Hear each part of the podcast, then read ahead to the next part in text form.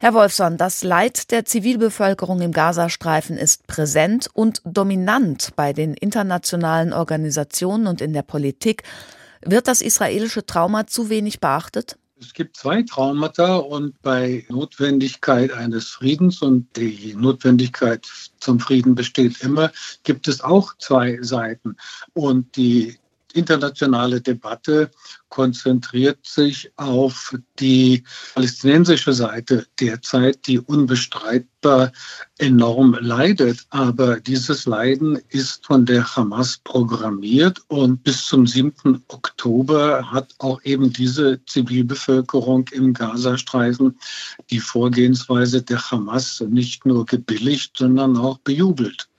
Aber Israels Ministerpräsident Netanyahu hat gerade noch betont, es werde weiter gekämpft bis zum, wie er sagte, absoluten Sieg. Wie lange kann denn die israelische Regierung dieses Elend im Gazastreifen und die internationalen Forderungen noch weitgehend ignorieren? Fest steht, dass es in der israelischen Gesellschaft massive Widerstände gegen den Krieg als Selbstzweck gibt. Das Hauptziel erkennbar in der israelischen Gesellschaft derzeit die Befreiung der Geiseln ist. Hinzu kommt, dass aber die internationale Gemeinschaft eines nicht verlangt, nämlich die Kapitulation der Hamas und die Einstellung der Beschießung Israels durch Raketen, dann wäre eigentlich das Leid der palästinensischen Bevölkerung sofort zu Ende. Sie haben das Schicksal der Geiseln angesprochen. Welche Rolle spielt das denn für die Regierung Netanyahu? Die steht ja zunehmend unter Druck auch an der Stelle. Da haben Sie völlig recht, das kann man gar nicht überschätzen. Beispielsweise hat einer der ehemaligen noch lebenden Mossad-Chefs ganz ausdrücklich äh, Folgendes gesagt, wenn die Geiseln die jetzt noch leben, nicht lebend zurückkommen, dann hat Israel diesen Krieg verloren, egal wie er militärisch weitergegangen sein sollte. Also die Kräfte, die auf einen diesbezüglichen Kompromiss drängeln in Israels Gesellschaft, sind enorm stark, auch innerhalb der Regierung. Und die Personifizierung alleine auf Netanyahu, wie sie in den Medien feststellbar ist, ist doch vollkommen falsch, denn Netanyahu ist nicht mehr der starke Ministerpräsident, der er bis zum 7. Oktober war und noch weniger seitdem es die Kriegskoalition gibt. Welche Kräfte sind stärker? Als er?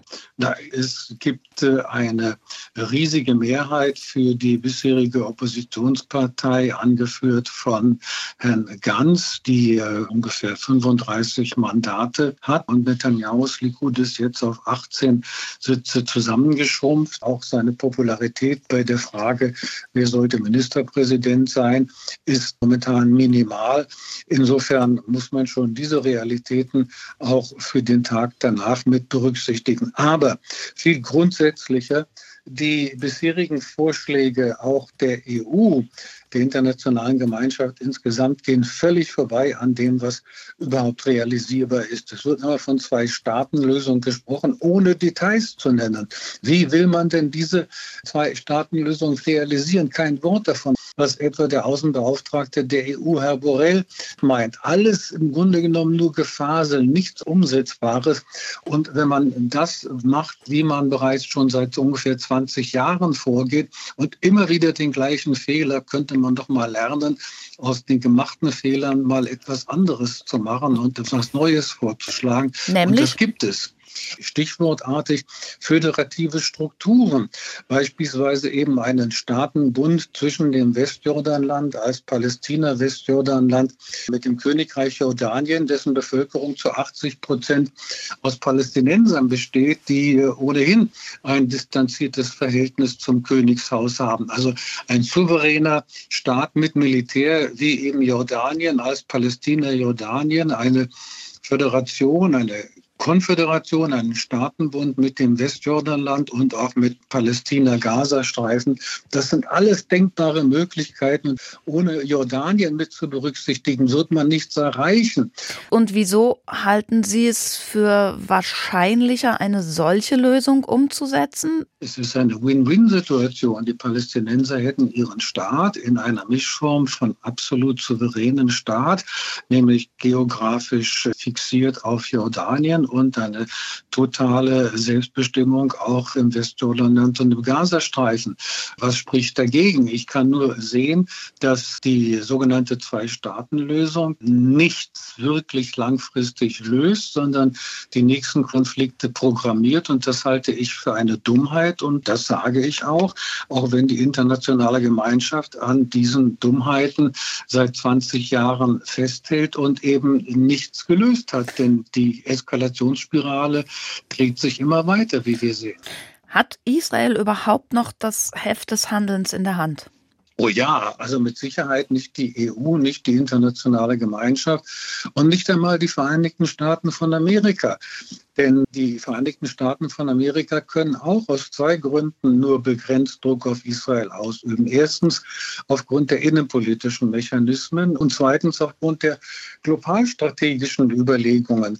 Nahost ist ein ganz, ganz entscheidender geopolitischer, geowirtschaftlicher Baustein für die Vereinigten Staaten von Amerika ebenso wie für andere Staaten. Und der einzig zuverlässige Partner in Nahost für Amerika ist nun einmal Israel. Und das bedeutet, dass Druck auf Israel nur begrenzt möglich ist. Und die EU hat auch nur begrenzt Möglichkeiten. Sie braucht Israel erstens im Antiterrorkampf. Sie braucht zweitens Israel in Bezug auf Militärtechnologie.